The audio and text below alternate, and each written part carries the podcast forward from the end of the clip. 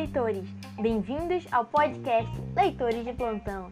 E o livro de hoje será A Hora da Estrela, de Clarice Lispector. Eu vou começar falando um pouco sobre Clarice Lispector. Clarice Lispector faz parte do terceiro tempo modernista. Ela traz em sua literatura, na maioria das vezes, personagens mulheres e com a ideia de tentativa de pertencimento.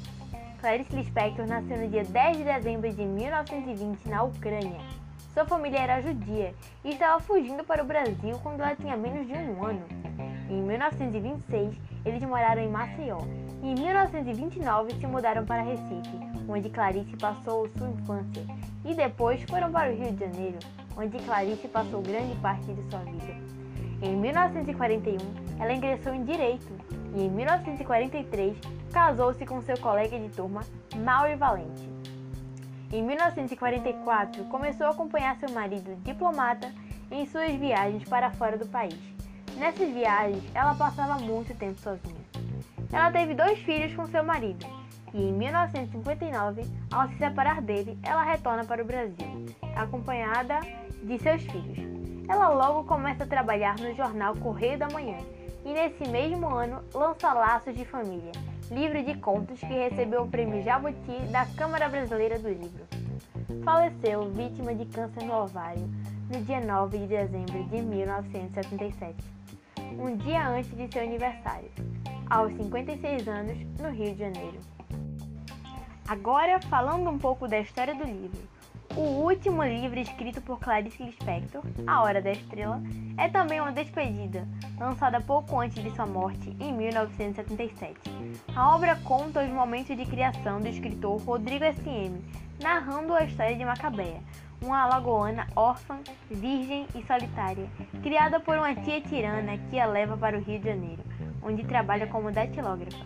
Em A Hora da Estrela, Clarice escreve sabendo que a morte está próxima e põe um pouco de si nas personagens Rodrigo e Macabé.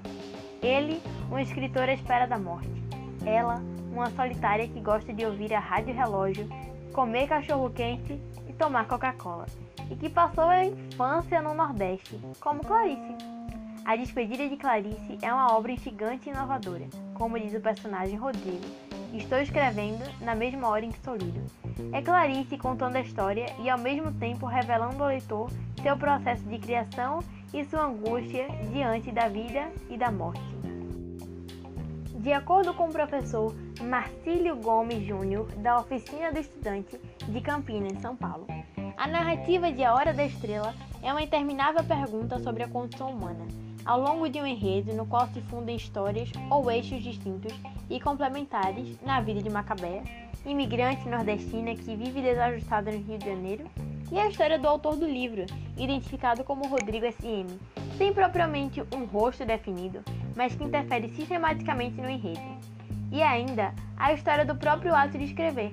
Nessa arquitetura instigante, Clarice Lispector articula três linhas de reflexão a respeito da existência e da arte: filosófica, com a qual focaliza os limites do conhecimento do mundo por meio da palavra, social, com a qual investiga os impasses e os confrontos gerados pela incomunibilidade entre os seres humanos, e estética, com a qual investiga o ato da criação e sua importância na vida das pessoas.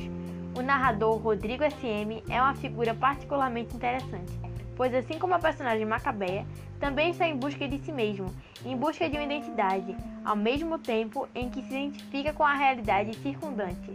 Sente também estranhamento ao interagir com ela, oscila entre identificação e afastamento.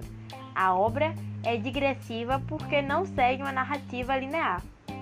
É metalinguística pela contínua reflexão sobre sua própria estrutura. Apresenta 13 títulos que se referem ao, aos estados de espírito do narrador e desmificam o poder centralizador de um som.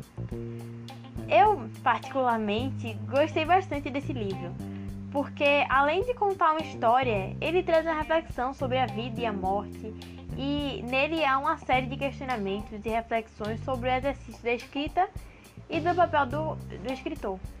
Então, leitores, esse foi o podcast de hoje. Espero que tenham gostado. Até a próxima. Tchau!